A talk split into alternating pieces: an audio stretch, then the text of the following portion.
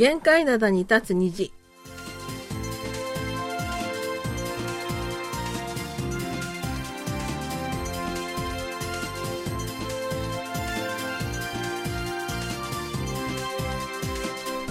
皆さん、あんにょがせよ。11月9日水曜日の限界灘に立つ虹、隙間ことゆうちゃんもです。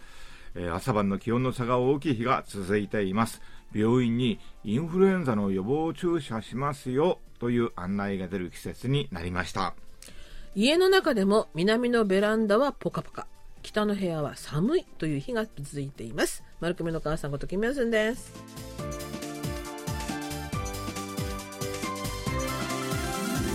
確かにね、南向きの部屋って暖かいですよね。そうなんです。日が差して。そうそう。ところが曇ったりね、うん。また、あのーそういう時は寒いんですよ。寒い。まあ、外に出ても、うん。あのー晴れてる時はいいんだけど日陰で風がちょっと吹いたりするとあ寒いなって思っちゃいますよねまああのカレンダーでも月曜日に立冬が過ぎてるのでねそうそもう本格的な冬の到来ももうすぐなのかなという気はするんですが、えーそれであのソウルで朝晩の出勤時にあのダウンを着てる人を見かけるようになりました。ううんそんな今年の冬のファッションに変化が見られましたという今日話題です。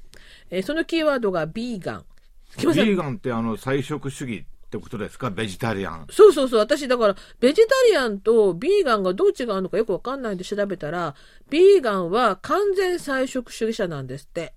で、うん食べ物だけに限定してるのがベジタリアンで、ビーガンは建物、食べ物だけじゃなくて、身の回りのものからもできるだけ動物由来のものを避けることで、動物の命を尊重したいと考えている人たちだそうです。うーんで、この人たちは、レザーとか毛皮などの動物製品の使用を避けていると。あそれで菜食主義と、うんこのファッションが関係してくるんですねがあるわけですね、はい。それで、このビーガンが気候変動、動物保護などの立場から、食品だけではなくてファッションとかビューティーなどの生活領域全般に影響が広がっているという話なんですね。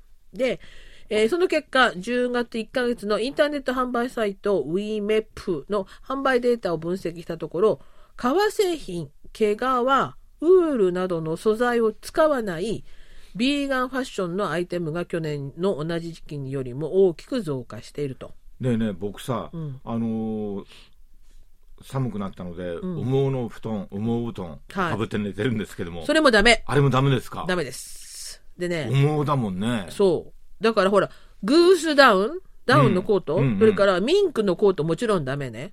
まあ、ミンクのコートとか毛皮はね、うん前々から結構いろいろありましたよね。もろだからね。で、とにかくこれまで冬のファッションの人気アイテムだったこんなのがどんどん販売が減少してまして、代わりに人造毛皮のフェイクファーの製品が去年と比べて7倍も販売が増加しているそうです。うーん。であの動物の皮ではなくて合成革エコ素材で作られたビーガンジャケットとガチョウやアヒルの羽毛を使ったダウンコートではなくって人造素材の使われたビーガンダウンが前年比それぞれ9倍3倍売れていると、うん。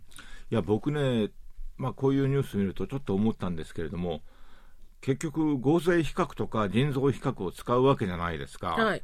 で、合成比較とかも、なんかあの、ポリウレタンかな、うんうん。そういったものから作るわけでしょ？はい。で、ポリウレタンって原油由来で、うん。で、いろんなものを化合した化合物じゃないですか、結局、はいはい。はい合成比較ってのうも。んうん。それってのも結構環境に 良くないよね。ね。ねうん。でもほら動物は殺してないから。まあそれはそうなんだけどね。うん。うん。それから化粧品でも植物性原料を使用した商品が人気を呼んでいてそのビーガンクリームっていうのがあるらしくてこれも前年比8倍も売り上げが向上していると。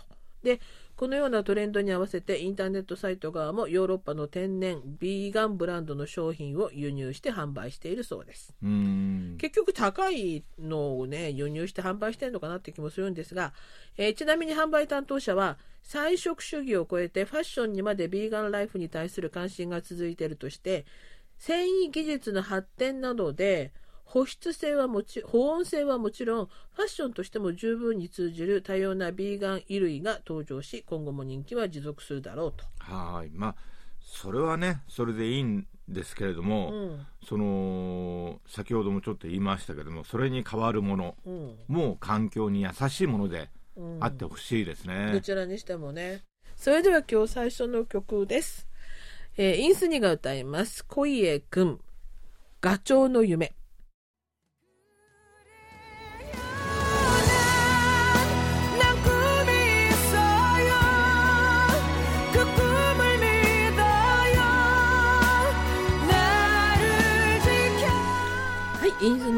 ニで恋へくん、ガチョウの夢でした。それでは今日最初のお便りです。はい、えー森田健さんからいただきました。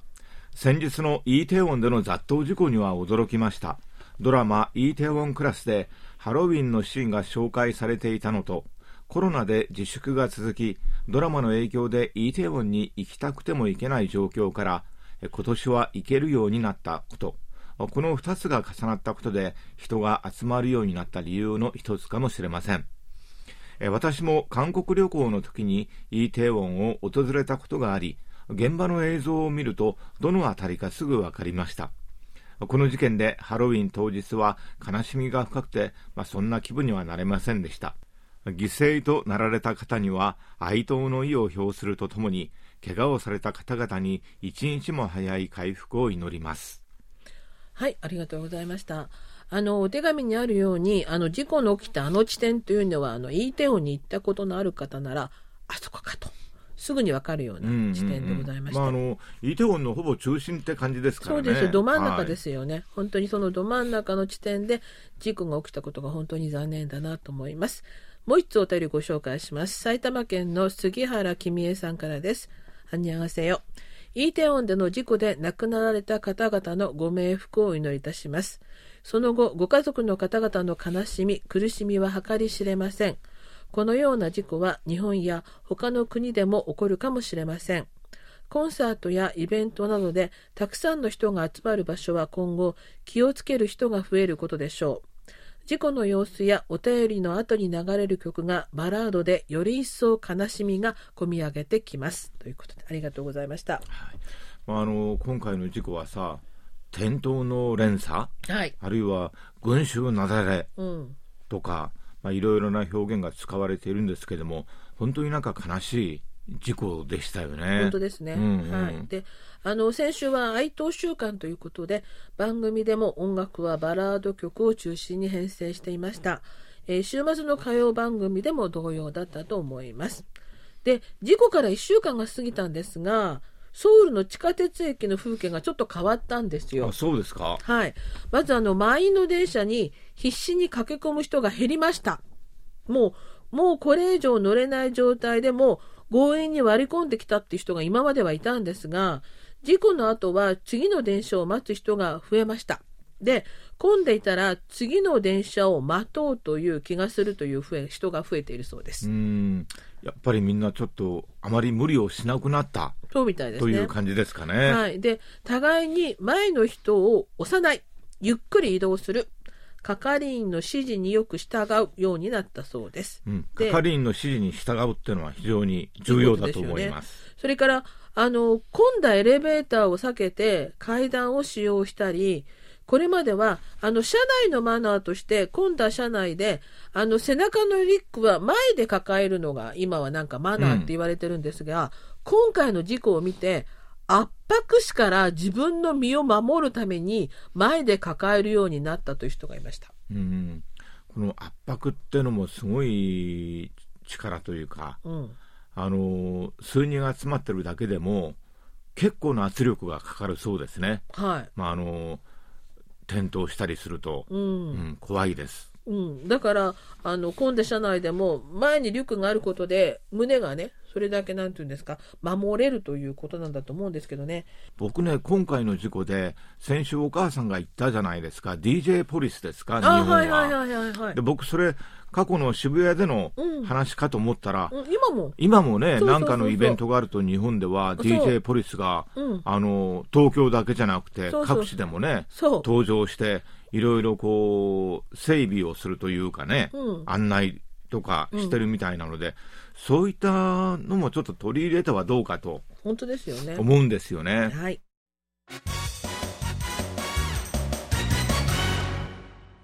いっちゃなよ。ドットコリア。丸い社会面、水曜日の限界などは新聞の社会面から最新の面白情報を知っておくと得になるマル秘情報をピックアップ、毒舌解説で解剖するマル秘社会面をお届けします。今日はですね、奇跡の生還という話です。鉱山の落盤事故から奇跡の生還といえば、映画にもなった事故から69日後に33人の作業員全員が助かったチリの鉱山での事故が有名ですが、そんな奇跡の生還が韓国でも起きました。ニュースでもお伝えしましたが、韓国の東部、ポンファのアエン鉱山で坑道が崩壊し、坑道内に閉じ込められていた作業員2人が9日ぶりに救助されました。ユン・ソンニョル大統領が悲しみに陥った大韓民国に新しい希望を与えてくださいました。ご回復を祈ります。というカードまで送ったほど、イーテウォンの転倒事故で悲しみに包まれていた韓国にとって久しぶりの明るいニュースでした。医学界では極限の状況での人間の生存能力を333の法則で説明します。空気は3分、水は3日、食料は3週間以内に供給されないと人間は死亡するという意味です。鉱山事故の場合は爆発、崩壊、火災の後に有毒ガスの発生や坑道の浸水などの危険が続きます。さらに事故現場は地下数百メートルです。今回の事故も2人の作業員が閉じ込められていたのは地下190メートルの坑道でした。しかしここで333の法則を地で行くような奇跡が起きました。まず空気は孤立地点が空気が通る構造でした。また炭鉱ではなく亜鉛鉱山だったので坑道の中で火を焚くこともできました。寒さは周辺にあったビニールで風よけのテントを作りその中に入って体温維持のために焚き火を焚いて暖をとっていました。えそして天井から落ちてくる地下水を溜めて飲んでいたため水も摂取できました。そして今回の奇跡の生還の一番の秘訣が韓国でコーヒーミックスと呼ばれているインスタントコーヒーでした。コーヒーミックスはスティックタイプになっており1本の中にコーヒー、砂糖、ミルクなどが入っています。熱いお湯で溶かせば甘いコーヒーを飲むことができます。50代と60代の2人の作業員は持っていた30本のスティックコーヒーコーヒーミックスを3日に分けて食べたそうです。作業員が持っていたマキシムモカゴールド1本は約50カロリーです。そして生存に欠かせない炭水化物が 9g 脂肪が 1.6g 糖類が 6g 含まれています。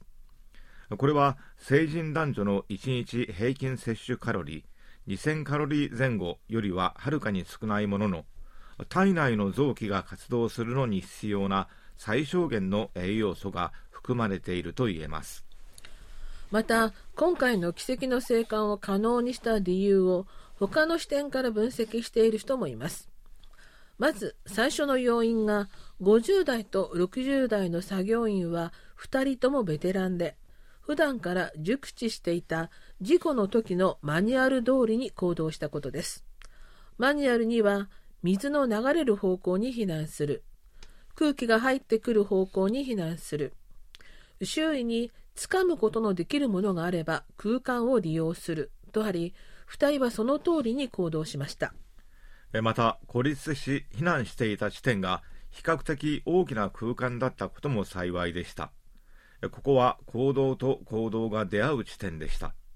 2人は事故後じっとしていたのではなく生存のために最適な地点を探し求めたのだということです。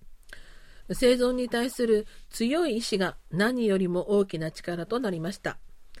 作業員の息子さんの話によれば父は孤立してから3日程度は坑道内部を歩き回って脱出できるところを探してみたそうです。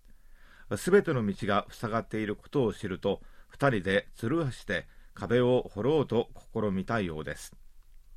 父は10メートルほど壁を掘ったと言っていますが現実的にそれは不可能なので穴を開けた程度のようです。2人が同じ空間にいたことも心理的に安定できた要因となりました。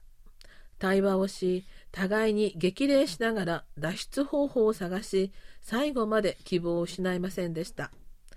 また暗闇の中の光ヘルメットにつけたヘッドライトも生存の助けになりました。救出後頭につけたライトのバッテリーが切れてしまうのが一番怖かった。救出された日にライトのバッテリーが切れそうになっていた。と話していました。ベテランコーヒーミックス生存の医師同僚そして光があったことが生存につながったと専門家は分析しています。そして今人々はこの事故からの教訓としてもしもの時のためにコーヒーミックスを買い置くようになりました。それでは今日の2曲目です。SM タウンが歌いますピッホープ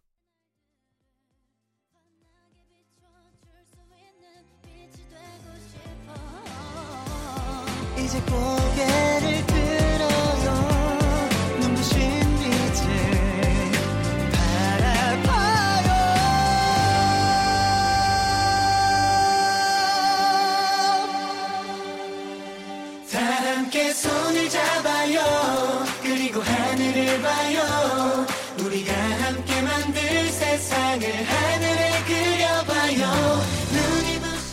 SM タウンでピッホープでした。それでは後半のお便りです。えー東京都の細谷正夫さんからいただきました。えー10月31日は、モッポの母と呼ばれる田内千鶴子さんの生誕110周年でした。申し上げるまでもなく、田内さんは韓国木浦市にある児童福祉施設、木浦共生園で、えー韓国人の夫、ユン・チーホーさんと共に多くの孤児を育て上げ、韓国孤児の母、モッポの母などと呼ばれた方で KBS 日本語放送でも何回か紹介されたと記憶しています。現地ではモッポ市民への感謝碑の建立除幕式などが予定されていたようですがコロナ禍の影響で簡素化した記念式が行われたようです。正式の感謝碑の除幕式は韓国と日本の間の旅行がコロナ禍以前のようにできるようになってから行われるようですのでその時には関連情報をご紹介いただきたいと願っていますはい、ありがとうございました。あの、この晴天110周年の記念式典のニュースは韓国でも放送されていました。はいで、記念式典には日本からも高知県の浜田知事らが大勢の方が出席されていたようですね。で、あの、長蘭南道の知事も出席しまして、えー田内さんが共生園で実践した尊い意志を受け継ぎ、えー田内さんの念願だった孤児のいない世界を作るため国連世界孤児の日の制定に向けてさらに努力していると挨拶をしたそうです。田内さんってあの日本の植民地時代からね、うん。こうしたお仕事をされたんですけどもはい。ほらあの韓国が独立した後も韓国戦争朝鮮戦争ですよね、はい。であのほら親を亡くした孤児がすごい急増して、うん。まあ、そういった孤児のためにね本当に生涯を尽くされた方で。本当に献身的にねこの共生園って、はい。なんかいろいろ田内さんにまつわる逸話があって僕なんかで読んだんですが共生園にね梅の木が、あのー育ってるんですよ。はいはい。で高知県の梅の木なんですこれって。ああなるほどね、あのー小渕恵三元首相はいはいが、はあのー共生園に送ってですね、いうん。えーそこでもう根付いて、うん。もう今数十年経っちゃったわけですね。大きくそ育って。うん。で小渕元首相の奥様うん。ご婦人うんがこの共生園を訪れたりもしたことがあって。実はね小渕元首相のご婦人はお名前がねうん。千鶴子さん、あ同じなんですね、ええ同じなんですよ、へえ、うん。なるほど。まあ、そういった縁もあって、うん。その小渕元首相亡くな亡くなる前になんか入院してたんですけどもあの共生園の子供たちが千羽鶴を追ってね送ったそうなんです。なるほど、それね、でそのその千羽鶴はあのー小渕元首相のご婦人によるとひつ棺の中に入れてうん一緒にね葬儀を執り行ったという話も聞きました。いい話ですね。うんうんえーで、この110周年の記念式典には、あの、ユン大統領もメッセージを送りまして、激動の中でも子供たちを守ろうとした田内さんの愛と献身は、日本と韓国の国民の心を動かしました。と功績を称えたとないんか本当にね、お母さんって感じなんですよね。田内さん亡くなる前うにん。言ったのが、梅干しを食べたいって言ったそうなんです。それで小渕首相はうん。梅の木を送ったんですよね。なるほどね。うん。うん。で、なんで梅干し当時もあったはずなんだけど、なんで食べなかったのかなって思ったら、うん。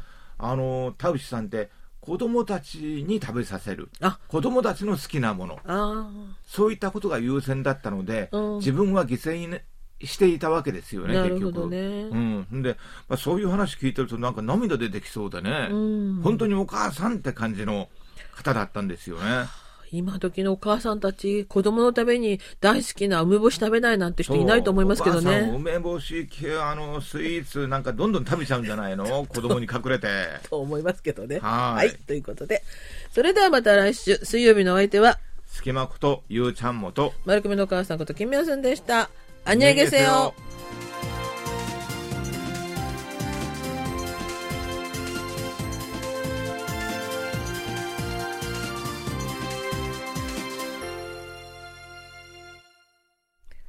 お聞きの放送は韓国ソウルからお送りしているラジオ国際放送 KBS ワールドラジオです。